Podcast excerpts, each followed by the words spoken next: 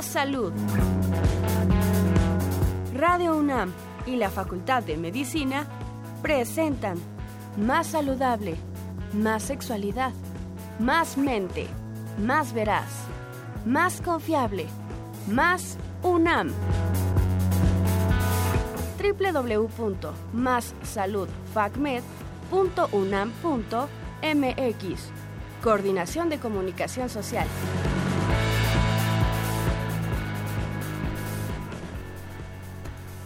Muy buenas tardes y sean bienvenidos estimados radioescuchas.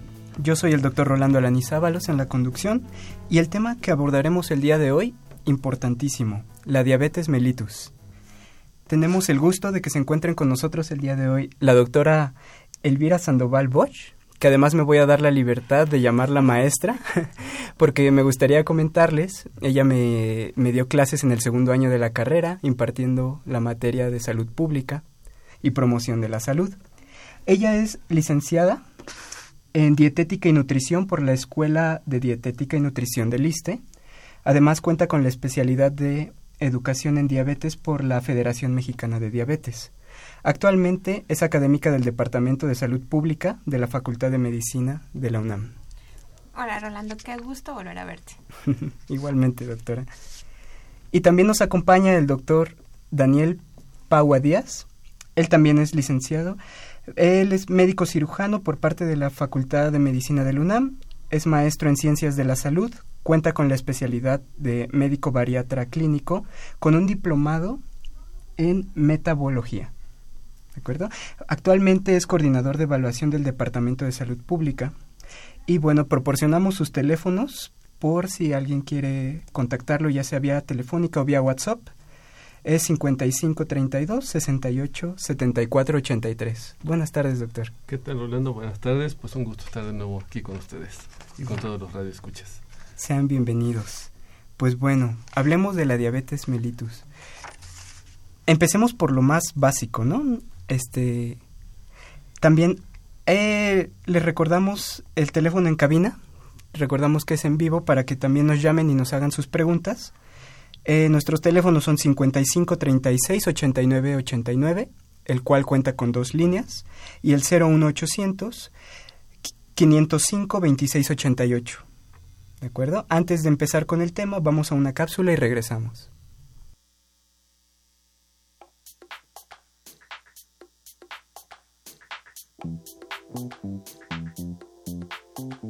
La diabetes aumenta cada año. 422 millones de adultos tienen diabetes.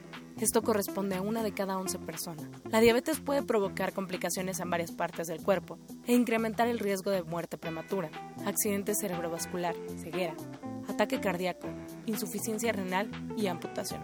Organización Mundial de la Salud, OMS.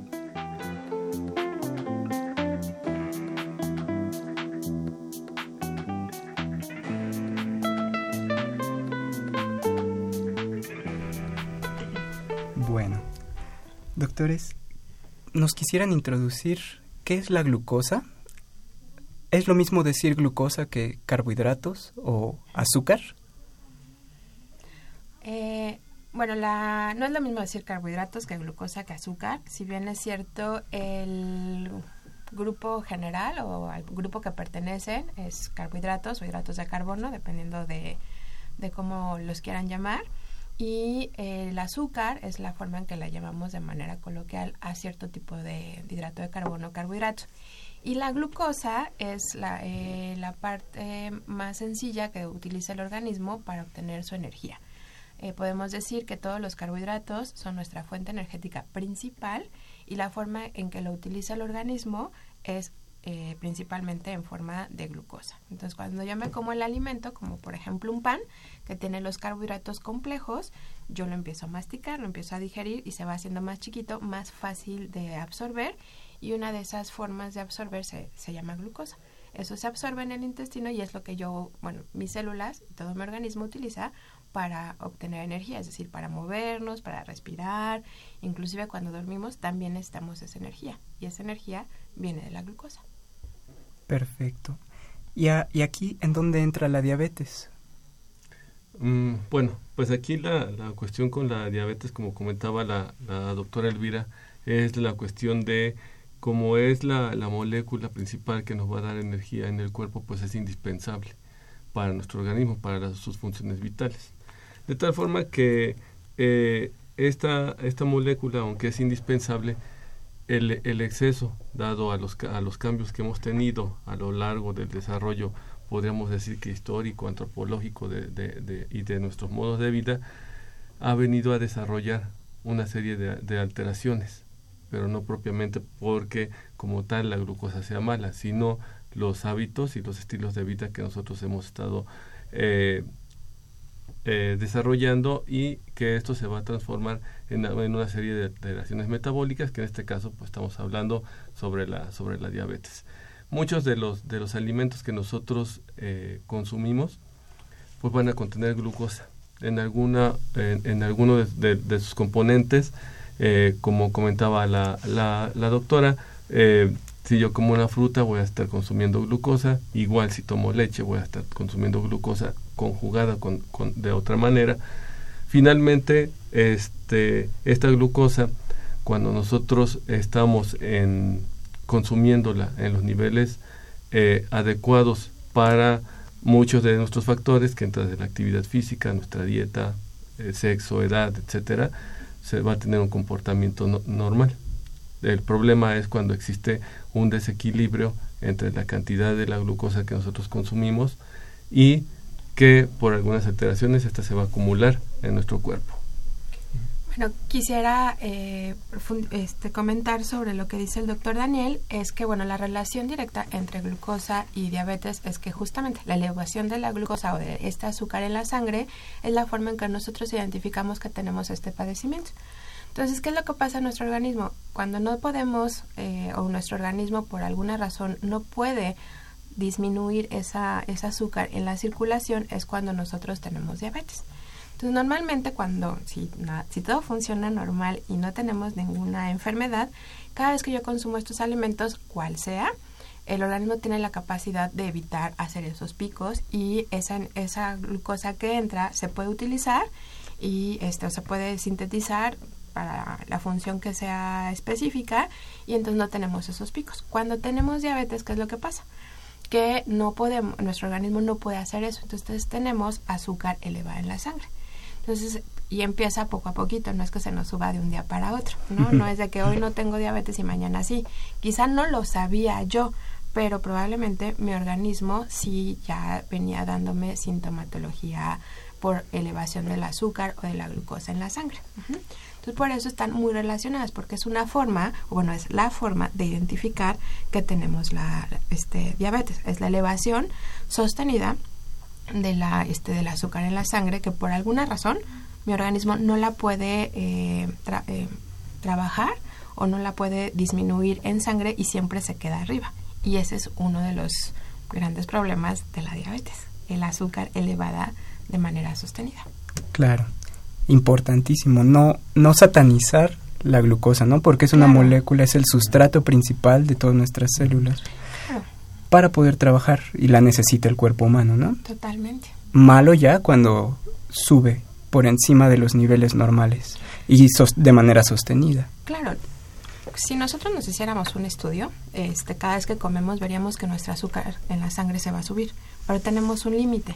El problema de la diabetes es cuando vamos sobre ese límite y no regresa. Por eso tenemos los estadios previos a la diabetes, que es lo que en algún momento le pueden llamar este prediabetes o que realmente es alteración de glucosa en ayunas o alteración de glucosa después de comer, ¿no? Entonces, dependiendo cómo estemos manejando esos niveles de azúcar, qué tanto se tarda el organismo en disminuirlo o llevarlo a la normalidad, es lo que nos va llevando la, este, a, la, a la diabetes. Entonces podemos retomar aquí con la elevación del azúcar en la sangre es que de un día para otro no se nos eleva a esos a esos niveles. Y es muy común pensar que porque me enojé tuve un, un enojo muy fuerte y media diabetes o el que más nos gusta o bueno el que más escucha es que por un susto nos da diabetes no entonces no es que esto nos eh, nos, nos suba el azúcar en la sangre o que realmente esto esté relacionado con que yo desarrolle diabetes sino que yo ya tenía previamente este, esta condición y por así decirlo, gracias a que tuve un enojo muy fuerte o un susto, este, yo di síntomas muy fuertes para que me la diagnosticaran. Si hiciéramos una retrospectiva, lo más seguro es que empezáramos a reconocer que yo ya tenía síntomas muchísimo antes de este evento agudo. Entonces podríamos decir que estos son de los mitos más comunes eh, de, la, de la diabetes, ¿no? Y un poco ah, para ampliar esta la información acerca de tu pregunta inicial sobre la diabetes, eh, quiero comentar que Mm, la diabetes no solamente nos vamos nos estamos refiriendo a los problemas que se van a presentar eh, cuando se hace cuando se hace el diagnóstico eh, como como comentaba la, la doctora. De ahí que bueno existen diferentes tipos de, diabetes. En general nosotros decimos diabetes pero no es que exista solamente un tipo de diabetes. Existe la diabetes tipo 1 que es la que se va a presentar generalmente en los niños que es de un inicio muy temprano ¿sí? que eh, eh, fundamentalmente va a tener sí alteraciones del organismo que nosotros le llamamos alteraciones metabólicas. La diabetes tipo 2 que es aquella que se va a presentar en, en personas jóvenes y, y, adultos que esa va a ser secundaria a, otro tipo de o puede ser también relacionado al, tipo de causas de la diabetes tipo 1 pero obedece más a, otro a otro tipo de causas y una muy específica pues es la diabetes gestacional, que bueno, en algún momento retomaremos esa parte. Entonces, a, final de cuentas, todo esto es un, es un desequilibrio entre la cantidad de, glucosa que nosotros consumimos de, por los alimentos y la cantidad de glucosa que nosotros gastamos, que en realidad eh, es un problema de diabetes eh, hablando estrictamente en el sentido metabólico, es un problema muy complejo y que, y que va a provocar un estado de, de, un estrés oxidativo en, el cuerpo, de ahí que, se presentan las complicaciones. Pero eh, sí es importante saber que la, que la diabetes, eh, existen diferentes tipos de diabetes y obviamente eso nos va a orientar mucho para el diagnóstico, para el tratamiento y el pronóstico que, que se tiene con, con, las, eh, con, los pacientes y el cuidado que debemos tener desde antes de, de, padecerla, ¿no? Perfecto. Doctores, hablaban ahorita de síntomas, que empiezan a tener síntomas cuando los niveles de glucosa en sangre se elevan. ¿Nos podrían comentar un poquito más de cuáles son los primeros síntomas que aparecen? Pues los típicos o los que se relacionan mucho con, con la diabetes es eh, las lo que le llamamos las eh, las cuatro P's. Eh, es poliuria es decir muchas ganas de ir al baño o más bien ir al baño a hacer a orinar a hacer pipí. Este polifagia es decir mucha hambre uno come mucho este mucha sed que le llamamos polidipsia es cuando uno parece que está a la mitad del desierto y lo único que necesita es agua y este pérdida de peso. Hay muchos pacientes que viven con diabetes eh, que van a perder peso. Eh, a veces el problema de estas cuatro síntomas es que parecieran obvios y uno tarda a ir al médico o a este a que le a que lo traten. También está muy relacionado al cansancio, entonces con nuestro estilo de vida es es aparentemente normal sentirnos cansados. Entonces me siento cansado, ah, pues uno dice, me he desvelado, tengo mucho trabajo, pues es normal que me sienta cansado. Estoy perdiendo de peso, si yo tenía un sobrepeso o una obesidad y pues con el mínimo esfuerzo estoy bajando, mucha gente no lo toma como un punto de alarma. Luego tenemos la, la sed excesiva. Si tomamos mucha agua, para nosotros pareciera lógico, pues si tomo más agua, pues voy más al baño, ¿no?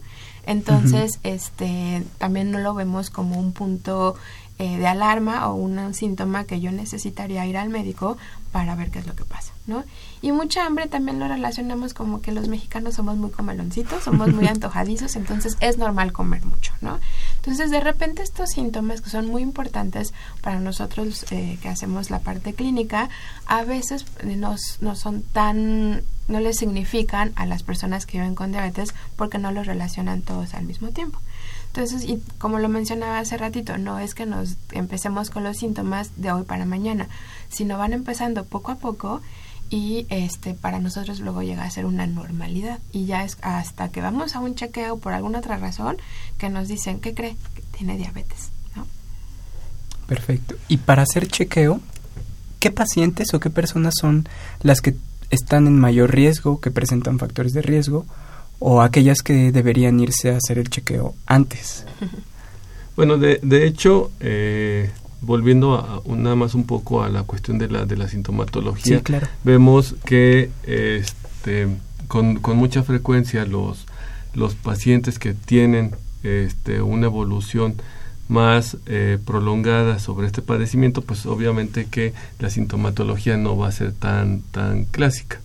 Eh, en el caso, por ejemplo, de del, específicamente en los niños, quienes a lo mejor no se va a ver tan, flori, eh, tan florido los síntomas, uno de los signos clínicos que nosotros observamos es una pigmentación alrededor del cuello, que le llamamos nosotros la cantosis. Entonces, que de, que de hecho nosotros cuando hacemos las evaluaciones clínicas, por alguna otra razón, o sea, generalmente, por ejemplo, el, es, sabido que el paciente que va eh, que padece sobrepeso u obesidad, pues se encuentra con un mayor riesgo de desarrollar diabetes. Entonces, este, los, los clínicos estamos obligados a investigar toda la, comorbilidad que va a traer este tipo de, problemas, porque no solamente es la diabetes.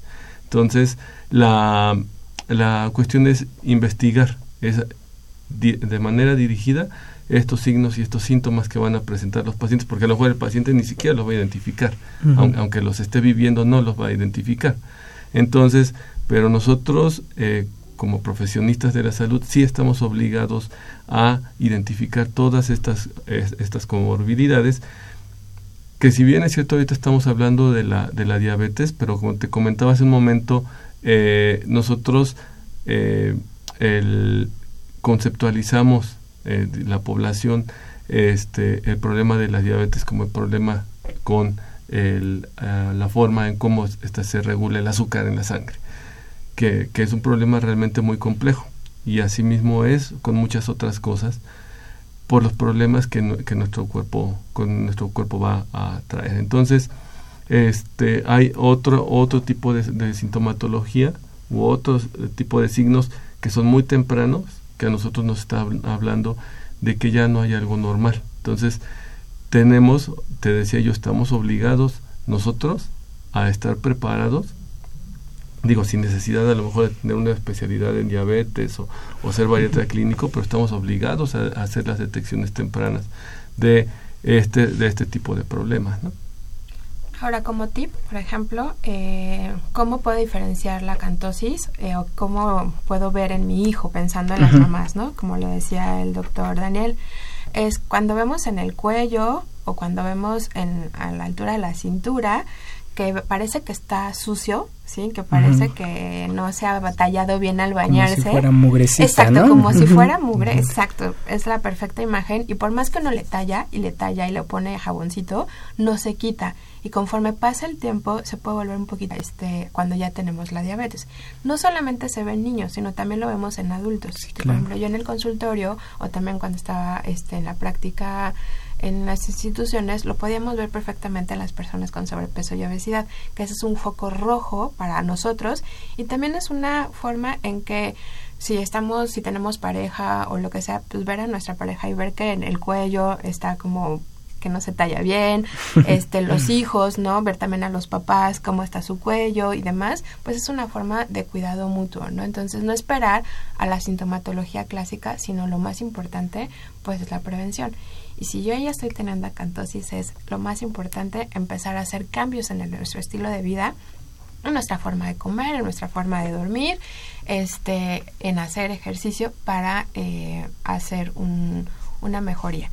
Si bien es cierto, la diabetes es una enfermedad crónica, esa no se cura, solo se controla pero en estadios eh, o cuando estamos empezando a tener estas alteraciones eh, a nivel interno, sí podemos eh, todavía modificar eso y no desarrollar diabetes o desarrollarlo muy tardíamente, que eso es lo que nosotros pues más nos gustaría, ¿no? Que no desarrolláramos este diabetes y prevenirlo en mayor cantidad.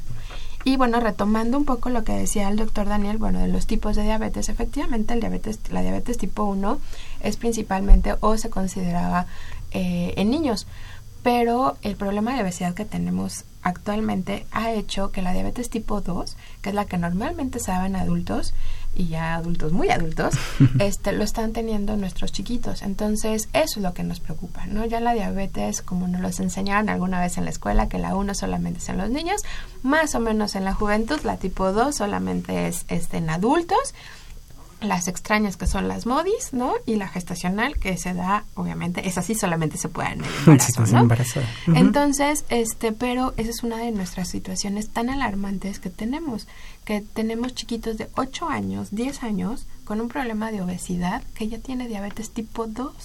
Y entonces la esperanza de vida y la calidad de vida que va a tener y pensando en qué tipo de adulto va a ser, es lo que nos está llamando la atención no porque queramos una población solamente eh, saludable, porque nos gusta verlos bien, sino lo que implica en la calidad de vida de la persona, ¿no? La persona que vive con esta enfermedad tampoco es tan sencillo hacer estos cambios de un día para otro.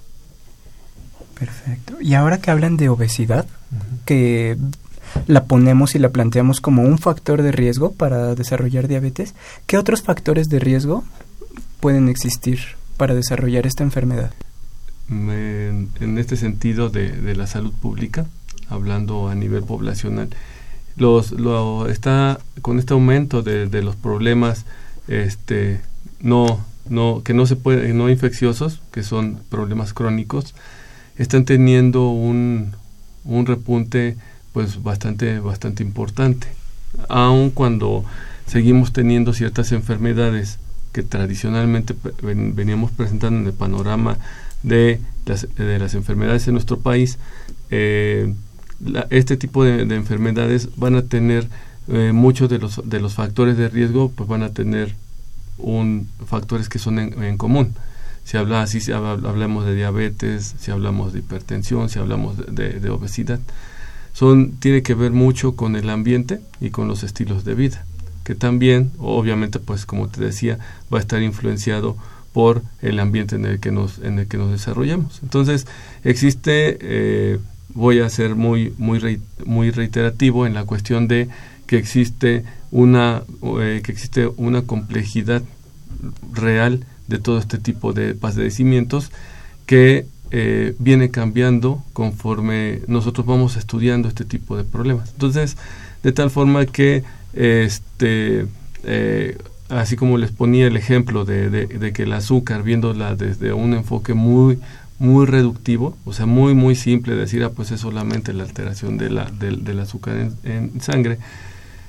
Asimismo, los factores de riesgo no nada más es pues, por lo que comes, sino también tiene que ver mucho con el estrés, tiene que, que ver mucho el, el ambiente en el cual tú te vas a desarrollar, tu carga genética, los aspectos y, esta carga genética no solamente en el sentido de que este, si yo tengo antecedentes de diabetes, pues yo me voy a hacer diabético, porque el ambiente eh, va a influir sobre la expresión o no de estas características genéticas sin necesariamente llegar a ser una mutación. ¿no? Entonces, eh, son, son muchos los, los, los factores que, que, van a, que van a estar influyendo en donde no solamente va a ser las, las características que yo tenga, ¿sí? De mi, de mi estilo de vida, sino también el ambiente en el que nos, en el que nos desenvolvemos. Eh, por último, en, en, este sentido quiero sí enfatizar la cuestión de, este, de la dieta. En este caso, en el tipo de dieta, no es solamente las preferencias que yo tenga en cuanto al tipo de alimento, sino también las del ambiente.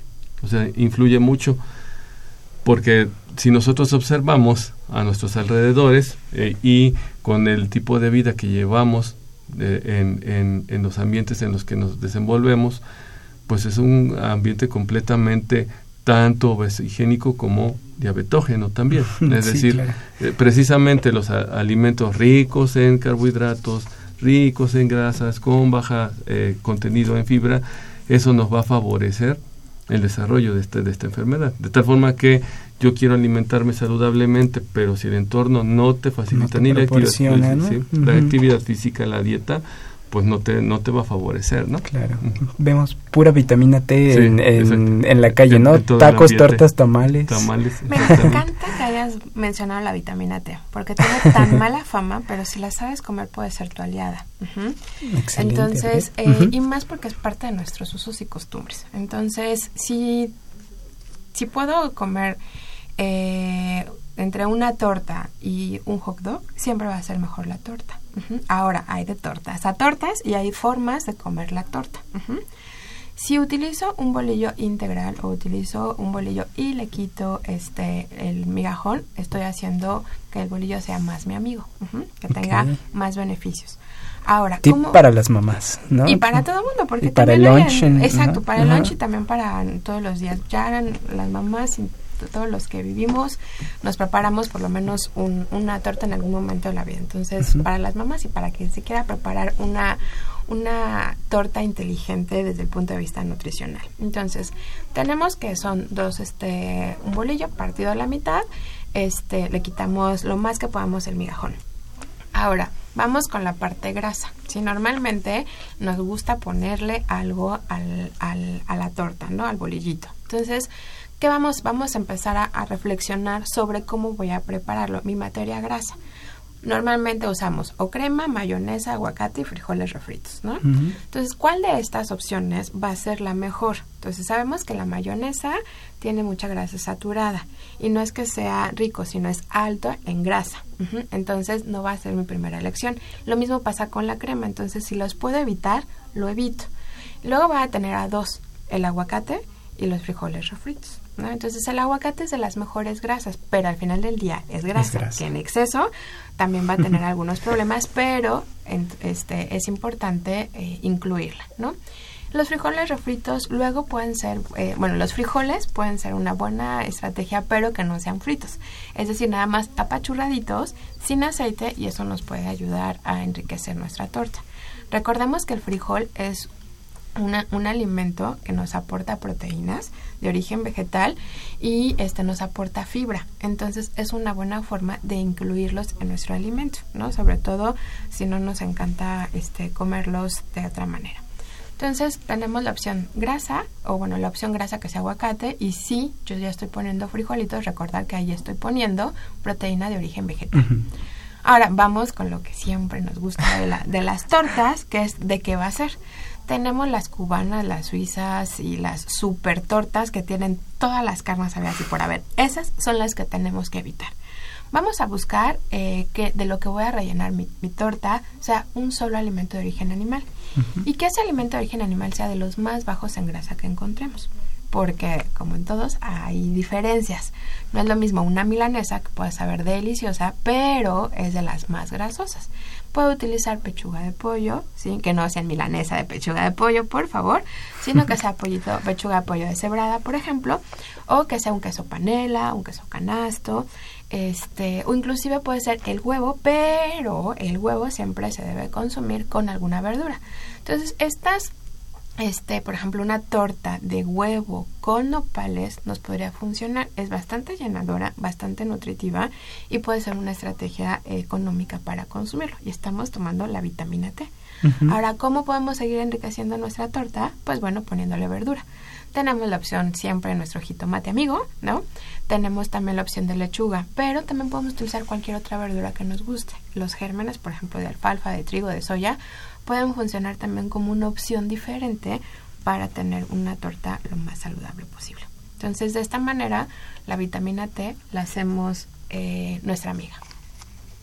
Perfecto, muchas gracias por esta receta, doctora. Excelente. Eh, vamos rápidamente a otra cápsula y regresamos.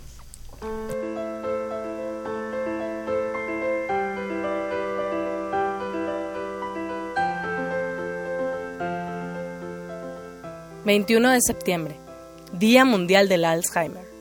Sigo siendo yo. El Día Mundial del Alzheimer nos recuerda que la enfermedad se manifiesta cada vez en un número mayor de personas. Por lo tanto, es necesario hacer hincapié en la prevención y detección, pues antes de que llegue a mostrarse con todos sus síntomas, hay detalles como la pérdida de memoria que avisan del problema. Esto puede ser combatido de forma eficaz según algunos estudios. Organización Mundial de la Salud.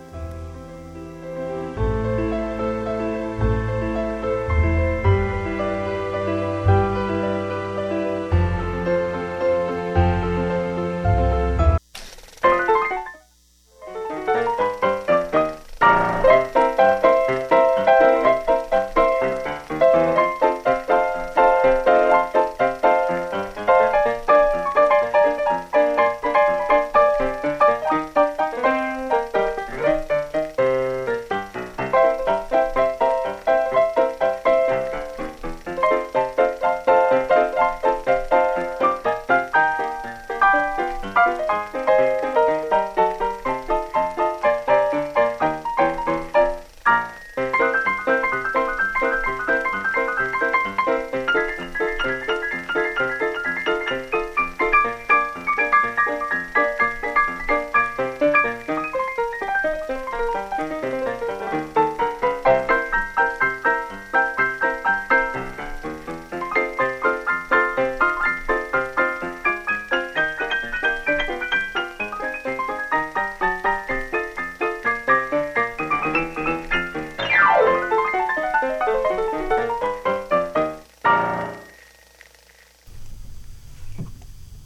Ya tenemos preguntas, nos han estado llamando a nuestros teléfonos en cabina. Tenemos una pregunta del señor Rodrigo Gómez. Nos, nos dice, ¿el pasar largos periodos sin comer, digamos 12 o 13 horas, eh, favorece la diabetes? Pues eh, realmente eh, no es que, vaya a favorecer propiamente a, que, a, que, te vayas a ser diabético, sino la cuestión es que nuestro cuerpo, nuestro cuerpo es muy inteligente. Entonces, este, él va a buscar estos mecanismos para regular no solamente la glucosa, sino se regulan muchas otras, muchas otras cosas. Entonces, está muy recomendado el que no se tengan ayunos prolongados no para como te decía no, no para para este para el desarrollo de la diabetes sino para tener un buen equilibrio nutricional en general en, en claro. nuestro cuerpo entonces de tal forma que eh, hago un pequeño paréntesis aquí esta esta pregunta es muy interesante porque es muy muy frecuente que la hagan los, lo, las personas que tienen sobrepeso o que padecen de obesidad y dicen, pero es que yo porque estoy yo porque estoy gordita o porque estoy o porque tengo obesidad si yo no ceno. O sea, bueno, ya -huh. quieras coma no o, o, o, no desayuno. Entonces, este, ah, pues es que yo como a las 3 y a qué horas desayuno a las 10. Entonces, ese ayuno prolongado, lejos de ayudarle a que pueda bajar de peso o mantener sus niveles controlados de glucosa, va a activar otras vías, otras vías, otras vías metabólicas que bueno, no es el fin ahorita uh -huh. de explicarlo, pero no va a favorecer en nada ni para que baje de peso ni, ni mucho menos para que lleve un buen control de su de, de su diabetes. Que este eh, dicho sea de paso, eh, una de las de, de los aspectos que este que nosotros utilizamos mucho es la, la cuestión de, de recurrir mucho a las colaciones porque muchas veces dicen es que este pues es que me gusta cierta cierta dieta porque me dejaron comer cinco veces y o sea y comer cinco veces a uno se le viene la idea de la, el de la sopa el guisado y etcétera no entonces no necesariamente es eso o sea es romper con el ayuno al consumir algún tipo de, alimento y bueno no necesitamos tener ayuno de 10 horas para que sea ayuno. A partir de cuatro, más de 4 horas ya estamos en ayuno. De ahí la importancia de las colaciones, es decir, desayunar, hacer una colación, luego comer, hacer una colación, cenar y dependiendo a la hora que me acueste y el tiempo que yo va a permanecer despierto la noche pensando en, en médicos, en veladores, en personas uh -huh. que, que literalmente viven de noche, también podrá ser necesaria una colación nocturna, que inclusive a veces este, en los pacientes que viven con diabetes eh, puede ser necesaria una colación nocturna para mantener las, este, los niveles de azúcar lo más controlados posible. Entonces, no vamos a pensar que el ayuno son 10 horas sin comer, sino a partir de mi cuarta hora pasaditas, yo ya estoy presentando ayunos. Y obviamente eh, se repiten todos estos mecanismos que el doctor Daniel nos acaban de, de mencionar. De ahí la importancia de las colaciones y que las colaciones sean de, eh, energéticamente hablando son pequeñas cantidades eh, de alimento y de energía que nos ayudan a llegar a la próxima, al próximo momento de uh -huh, alimentación de sin este sin tener que activar estos mecanismos de una maquinaria perfecta que es el, el cuerpo humano ¿no? Mira, aquí acaba, la doctora acaba de mencionar un punto que quiero retomarlo importantísimo y qué bueno que, que ella lo, lo saca aquí en la, en, en, la charla, lo que tiene que ver con el trabajo, que tiene claro. que ver con, con, el trabajo en cuestión de las jornadas laborales, ¿no? O sea, uh -huh. no es lo mismo que yo trabaje este, en la mañana a que mi trabajo sea nocturno. Entonces se ha observado y hay estudios que, que respaldan las alteraciones que cuando nosotros vamos a modificar este nuestro ciclo de vigilia sueño, no nada más significa que, que, yo voy a estar desvelado y que me va a, a, alterar para mis actividades del siguiente día. Como, como les comentaba, como, como les comentaba, eh, la, la cuestión de que nuestro, nuestro cuerpo todo lo trata de compensar. Pero hay situaciones en las cuales nosotros tratamos de que nuestro cuerpo trabaje sin, sin ni siquiera tener los insumos mínimos para que el cuerpo trabaje como deba de ser. O sea, no, no es que no es que, que lo pongamos a trabajar en condiciones adversas, ¿no? No en, no en las condiciones en que regularmente nuestro cuerpo debería de trabajar. En este sentido, la, el, los desvelos, se ha observado que el desvelo no, te, no ayuda ni para el control del azúcar, ni ni tampoco va a favorecer el desarrollo de, obesidad. De, tal forma que se ha observado que las personas que tienen un, unas jornadas de trabajo nocturnas al, siguiente, al siguiente día tienden incluso a tener mayor preferencia por los carbohidratos. Entonces, obviamente que esto pues se puede explicar, pues tiene una lógica, ¿no? O sea, si me tienes trabajando, en, aparte en horas de, que me tienes que dejar dormir, me tienes trabajando y aparte en ayuno, pues obviamente que te vas a querer comer todo lo que se te atraviese. Entonces, esto es muy importante y qué bueno que ella lo menciona, porque dentro de lo que este, les comentaba acerca de este ambiente obesigénico, no hay que olvidar que el trabajo también lo favorece. Y hay que estudiar cada, el cada uno de nuestros trabajos qué es lo que ese trabajo nos va a favorecer para desarrollar o no ciertas enfermedades, en particular la que estamos hablando ahorita, ¿no? Sí, yo me, iría me aventuraría un poquito más desde cuando somos universitarios, ¿no?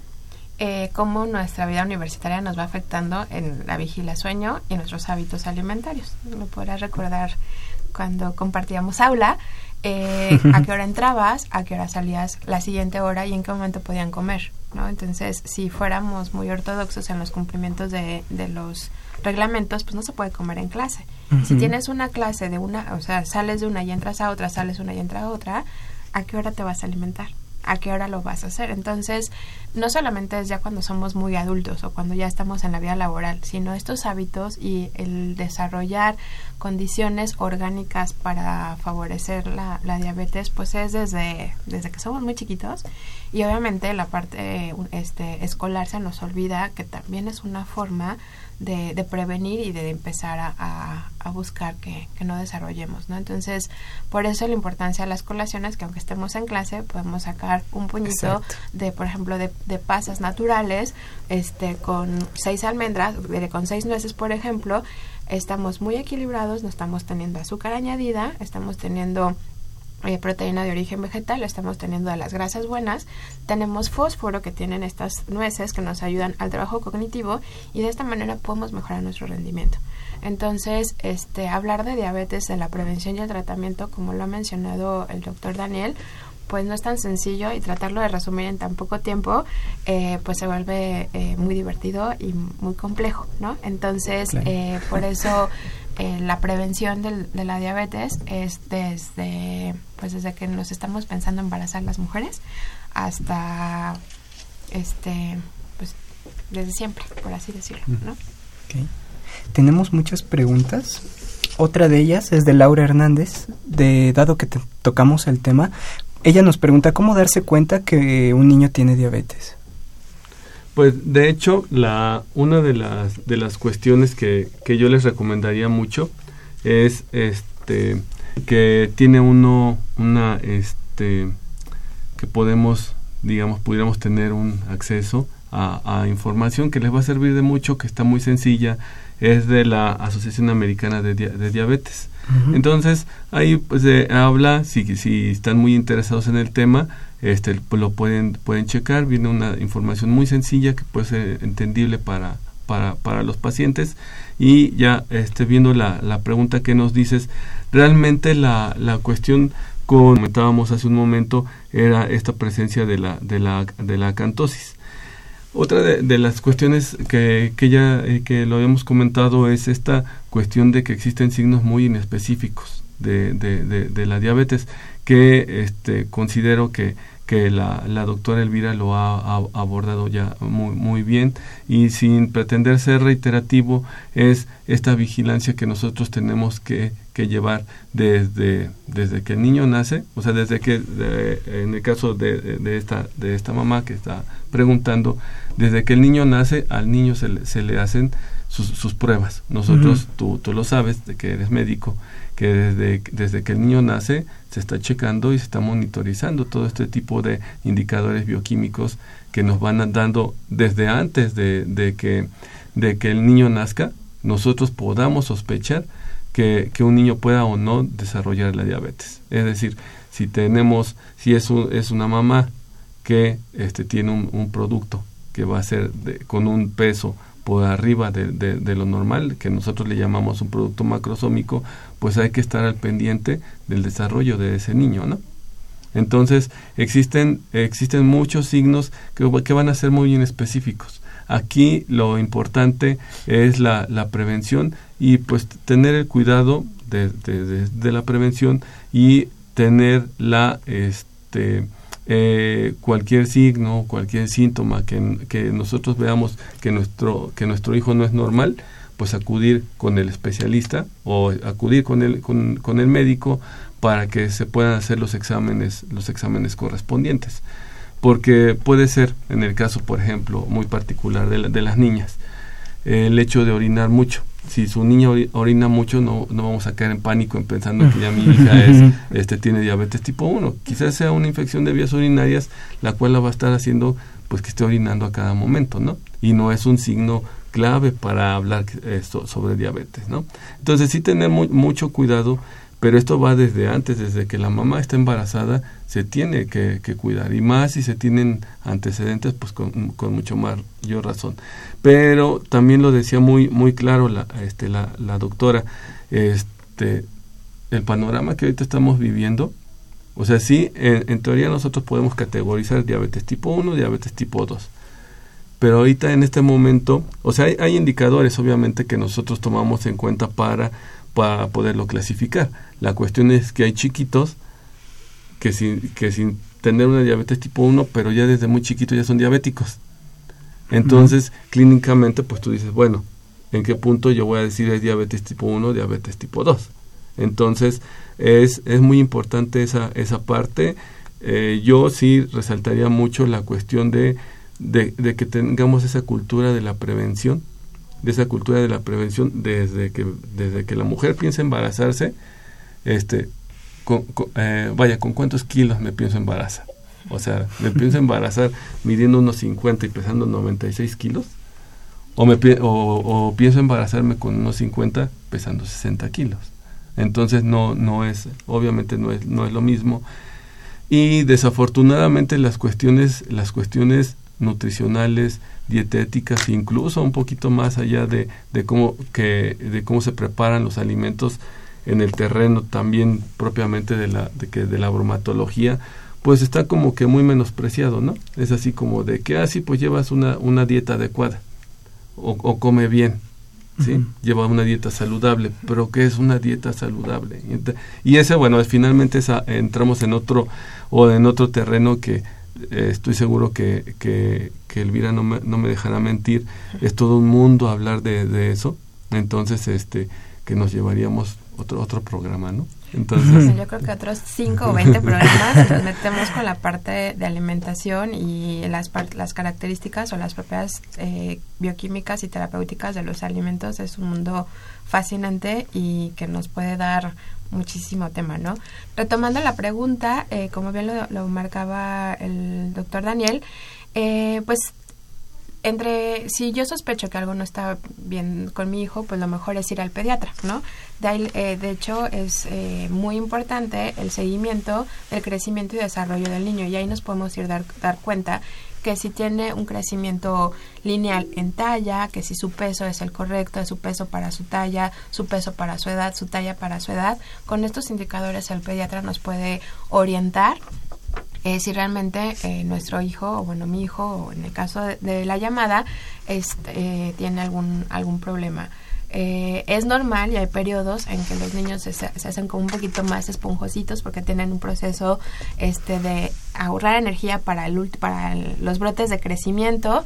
Entonces es ser un poco flexibles observadores y siempre una comunicación con su pediatra y bueno también con los nutriólogos que hacen nutrición este, nutrición y alimentación pediátrica que puede llevarlos eh, mucho más de la mano para acompañar tanto como prevención como atención a niños que viven con diabetes, ¿no?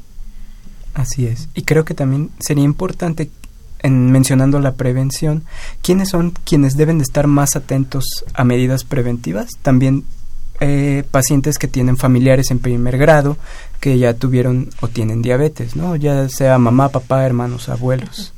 ¿No? Pues mira, la prevención la hacemos todos. No nada más porque mi papá tiene diabetes yo me voy a preocupar, no. O sea, la prevención la hacemos todos y a lo mejor a nivel individual, pues si tengo antecedentes familiares, pues yo sé que la probabilidad eh, de que lo desarrolle pues va a ser mayor. pero por ejemplo, eh, si yo pienso tener hijos, pues también tengo que prevenir o conocer la de, mi, la, de la familia de, del papá del niño, ¿no?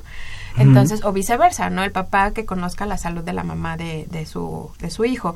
Y por eso la prevención se vuelve de todos, no solamente de quien lo vive o no solamente del quien tiene el mayor riesgo, sino realmente el estar sanos, el mantener nuestra salud, pues sana un poco rosa, pero es tarea de todos y es compromiso de todos y favorecer el cuidado del otro, ¿no? Si aquí entre nosotros tres que estamos ahorita en la mesa nos cuidamos, pues va a ser muchísimo mejor a que lo hagamos como un acto individual, ¿no? Entonces, dejar solamente la prevención a una sola persona o a un solo nicho, pues es demasiada responsabilidad cuando todos tenemos una una eh, participación activa y pues lo recordarás en la promoción de la salud.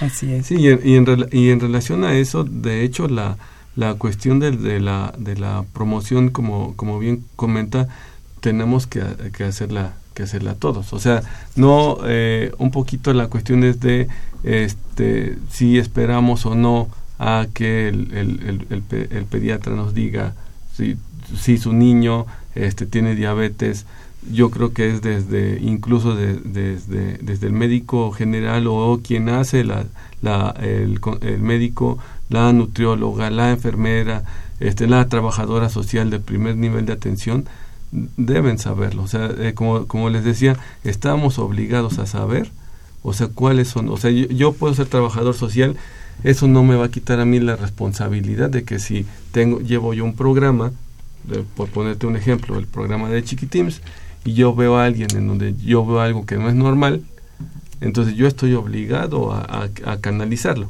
O sea, yo como trabajadora social no le voy a no le voy a dar su tratamiento, no le voy a decir este la, la terapéutica de insulina uh -huh. que va a llevar, no. Pero yo haría mi parte desde, ahora sí como decimos, desde mi trinchera. El, el, el, nutriólogo hace su parte desde su trinchera, el bariatra clínico hacemos desde que nos, de la parte que, que nos corresponde también. De, de, tal forma que, así como es de complejo el problema, la solución también nos también. involucra, nos, nos involucra a muchos en, en, de, en donde, nos, de, donde nos corresponde, ¿no? Eh, es decir, yo no, el, el yo, este bariatra clínico, no, no soy el, el máster en diabetes y, y voy a resolver todo, no, porque incluso el diabético, que no hemos mencionado aquí, pero trae, trae de fondo o como consecuencia de la diabetes va a traer problemas emocionales que también nos va a permitir o no que un paciente controle o no su diabetes.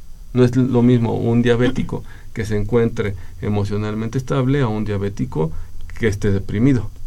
El diabético deprimido, si tú le dices no coma, no tiene que comer esto, pero si lo que él quiere es, dado que es diabético y otro tipo de problemas, lo que quiere es colgarse de la lámpara, pues no te va a hacer caso de, de, de, de no comas su azúquita, ¿no? Porque le va a hacer daño. Entonces, es, es, es, muy importante esta, esta, esta parte de el abordaje interdisciplinario de, de este tipo de, de problemas. ¿eh? Antes de seguir con ¿Sí? la, perdón, la próxima pregunta, quisiera retomar lo que dice el doctor Paua. Yo creo que no solamente el paciente que vive con diabetes eh, tiene esta parte de no comer o sí comer. Este, han po a poco nos gusta que nos digan qué es lo que tenemos que hacer, sino más bien cuando vivimos con cualquier enfermedad crónica, el, eh, la persona que vive con la enfermedad se convierte en un protagonista de su vida, ¿no? Y su vida incluye vivir con diabetes o vivir con obesidad o vivir con hipertensión.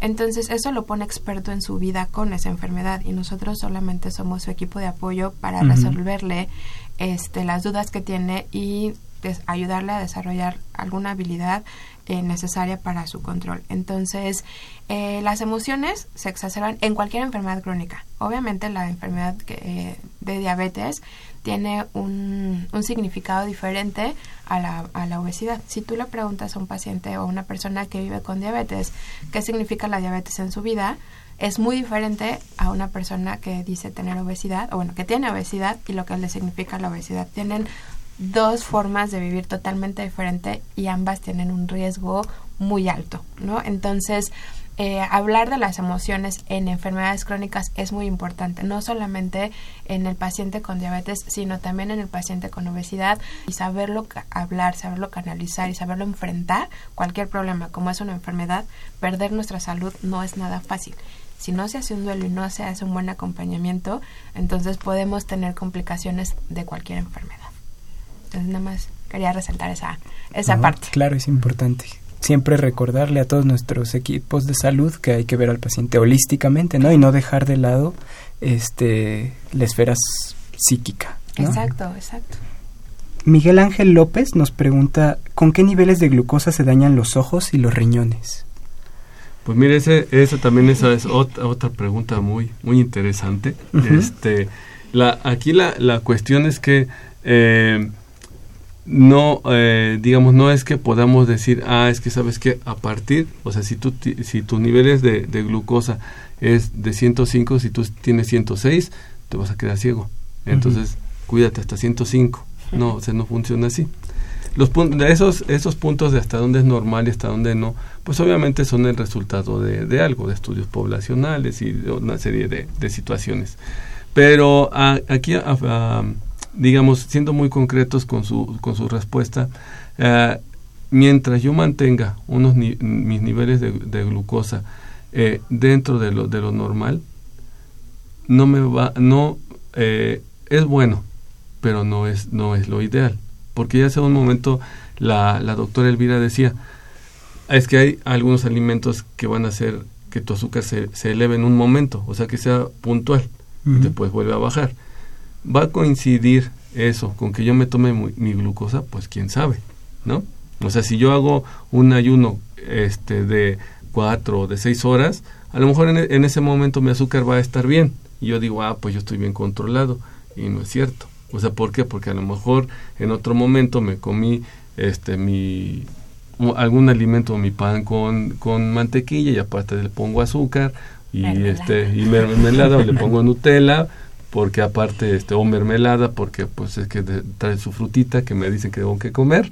Entonces este obviamente que esto no esto, estos picos son precisamente los que más dañan a la microcirculación. Entonces el riñón se, se va a estar dañando si yo no me controlo pero estos, estos picos, que metabólicamente tienen otras implicaciones, son los que va a dañar a, la, a, a, esta, a estos capilares, tanto del ojo, tanto del riñón, tanto del corazón, tanto del cerebro.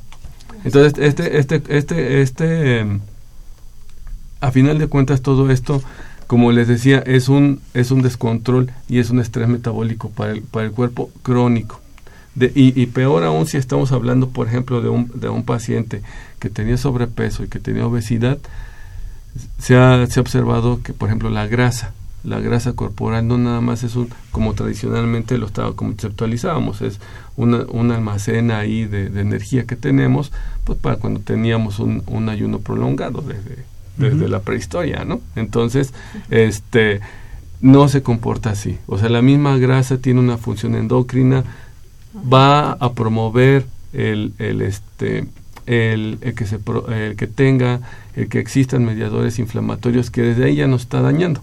Entonces de tal forma que cuando como bien decía la doctora resulta de que cuando yo ya no veo bien sí este voy y me dicen ah es que eres, es que eres diabético ah pues es que me enojé con mi esposo y él tiene la culpa de que me he hecho diabética no o con la o con la suegra o con el suegro. Entonces no es esa la situación. O sea, lo que pasa es que el problema empieza desde antes, que coincida con algo y a los que nos dedicamos a, las a la clínica nos toca. Llega tu paciente, tu paciente que dice, doctor, es que yo quiero bajar de peso. Está bien, empiezas con tu tratamiento y ¿a qué cree? Que este eh, vamos a necesitarle hacerle unas pruebas de funcionamiento tiroideo, les mandas a hacer sus pruebas de función tiroidea y sale con hipotiroidismo. Entonces, nada, es que fue el tratamiento que usted me dio. No, o sea, lo que pasa es que coincide, o sea, con el tratamiento que tú llevas, con que en ese momento se va, se va a detonar por alguna otra característica. Y lo mismo va a pasar con el, con el tipo, con, con este tipo de problemas, ¿no? Y bueno, lo importante en las personas que viven con diabetes para evitar las complicaciones como es la pérdida de la visión o enfermedad renal es mantener los niveles del azúcar lo más bajo posible, lo más en estadios normales. Entre más me salgo yo de esos, de esos niveles, este, más riesgo tengo de desarrollar estas, estas enfermedades eh, que desgraciadamente acompañan a la, a la persona que vive con diabetes sin control. Entonces, si yo que vivo con diabetes cambio mi estilo de vida o tengo un estilo de vida saludable, es decir, me alimento de manera correcta de acuerdo a mis necesidades, si yo hago ejercicio, duermo bien, eh, y tengo un ambiente lo más, eh, o busco que en este ambiente en el que vivimos sea lo más benéfico para mí, entonces voy a tener un, un, un, mejor control en mi vida y en mi diabetes. De hecho, las recomendaciones para el paciente que vive con diabetes son las que todos necesitamos seguir. No es una dieta especial, no es un plan muy diferente. De hecho, si nosotros siguiéramos esas recomendaciones, seríamos la población más sana. Entonces, realmente el tratamiento para las personas que viven con diabetes no es diferente. Es el que todos necesitaríamos todos. seguir para mantener la salud. Perfecto. Sí, nada más puntualizando eh, con la pregunta eh, que yo les decía, que, bueno, que no es la, una, la glucosa en ayuno lo mejor. Sí, lo que se recomienda en general es hacer una hemoglobina glicosilada, eh, ya si se, si se, puede, pues su determinación de insulina en, en, sangre, su cortisol en sangre, y eso nos ayuda mucho, junto específicamente de, de, problemas oculares, este, pues la visita revisar fondo de ojo, en el caso de riñón, la microalbuminuria o la determinación también de, de, de proteínas en orina, eso nos, nos ayuda muchísimo. Uh -huh. Y cuidado con los pies. Ah, claro. Eso es muy importante en las personas que viven con diabetes, que también es una forma que vemos que nuestra diabetes no está muy controlada, es la mala cicatrización y principalmente uh -huh. en los pies es uno de los puntos donde tenemos más problemas. Yo como educadora en diabetes me ha tocado ver, desgraciadamente, por un pequeño descuido, en algo tan sencillo como cortarnos las uñas, eh, que tenemos, se hacen infecciones muy, muy fuertes eh, por un mal control. Entonces es cuidar de manera integral el cuerpo. Y ahora, justo que mencionaban sobre la pérdida de visión, algo importantísimo para desmentir, eh, ¿es cierto que la insulina favorece a quedarnos ciegos? Este, no, no, de, de, de ninguna manera esa es otra de las cuestiones muy frecuentes, ¿no? Que, que, sí. que el paciente este, llega con 350 de su de glucosa y dice no me quiero este, aplicar la insulina porque voy a perder la vista yo creo que de lo que menos se tendrían que preocupar es, es, es perder la vista por la insulina, más bien preocuparme de, que, de perder la vista por el mal control de, de, de, del azúcar, ¿no? Entonces, desmitificar esta cuestión con la, con la, con la insulina, ¿no? Uh. Nada más para terminar, esto de insulina tiene que ver con el mito de que antes dábamos muy tarde la insulina y ya el paciente ya por su misma complicación claro. tenía problemas de la vista y cuando llegaba la insulina ya pues era demasiado ya, tarde, ya era ¿no? demasiado tarde uh -huh. entonces se empezó a asociar pero por eso la insulina al contrario entre más pronto te insulinices es mejor perfecto muchísimas gracias doctores lamentablemente se nos acabó el tiempo pero agradecemos mucho su participación en nuestro programa les recuerdo a nuestros escuchas Estuvieron con nosotros la doctora Elvira Sandoval Bosch y el doctor Daniel Paua Díaz. Esta fue una coproducción de la Facultad de Medicina y Radio UNAM, a nombre del doctor Germán Fajardo Dolci, director de la Facultad de Medicina, doctora Irene Durante Montiel, secretaria general, licenciada Karen Corona Menes, coordinadora de comunicación social. Hasta aquí nos despedimos. En la producción estuvo la licenciada Erika Alamilla Santos, yo soy el doctor Rolando Lanizábalos. La voz en cápsulas Andrea Candy, en los controles Socorro Montes. Gracias y excelente tarde. Radio UNAM y la Facultad de Medicina presentaron Más Salud. Consulta nuestra revista www.massaludfacmed.com .unam.mx Coordinación de Comunicación Social. Más UNAM.